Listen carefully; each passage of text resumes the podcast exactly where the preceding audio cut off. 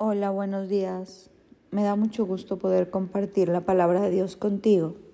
Y en esta mañana quiero hablarte de lo que está en Hebreos 6, 19. Esta esperanza es un ancla firme y confiable para el alma. Nos conduce a través de la cortina al santuario interior de Dios.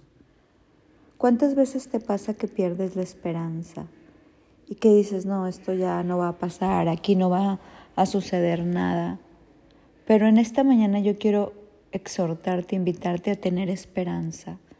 No esperanza en el universo, en el cosmos, en tus fuerzas, sino esperanza en Dios. Dios es un Dios que le pidió a Abraham que esperara esperanza contra esperanza. La esperanza en un Dios que va a actuar como Él decida actuar. Porque muchas veces tenemos expectativas y nosotros esperamos cosas de cierta manera, con cierta figura, como con una expectativa muy em, como cuadrada. Y Dios a veces nos responde de una manera que nosotros tenemos que alcanzar a ver. Y te quiero poner el ejemplo de Jesús. Todo mundo esperaba un Mesías, pero cuando vino Jesús muchos no lo reconocieron, porque ellos tenían una idea diferente de cómo iba a ser Cristo.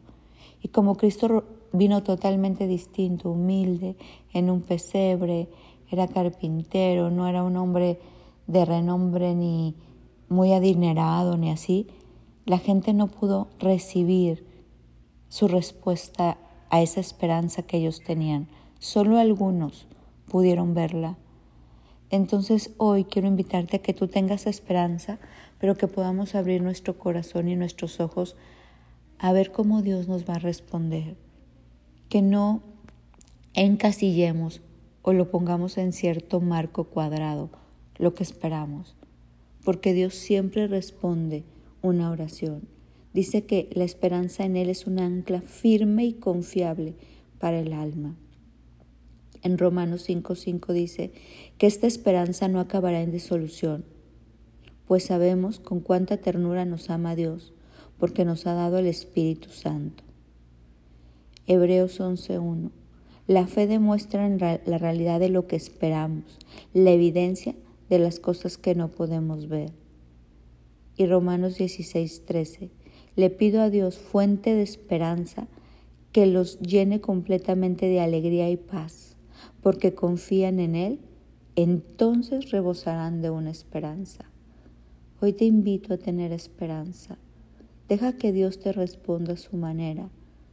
Que hoy nuestro corazón entre en paz, nuestros ojos se abran y que podamos ver la esperanza, la respuesta a cada petición, a cada oración, como Dios la ve.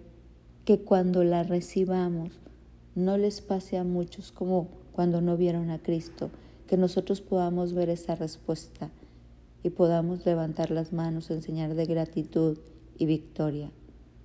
Mi nombre es Sofi Loreto y te deseo un bendecido día.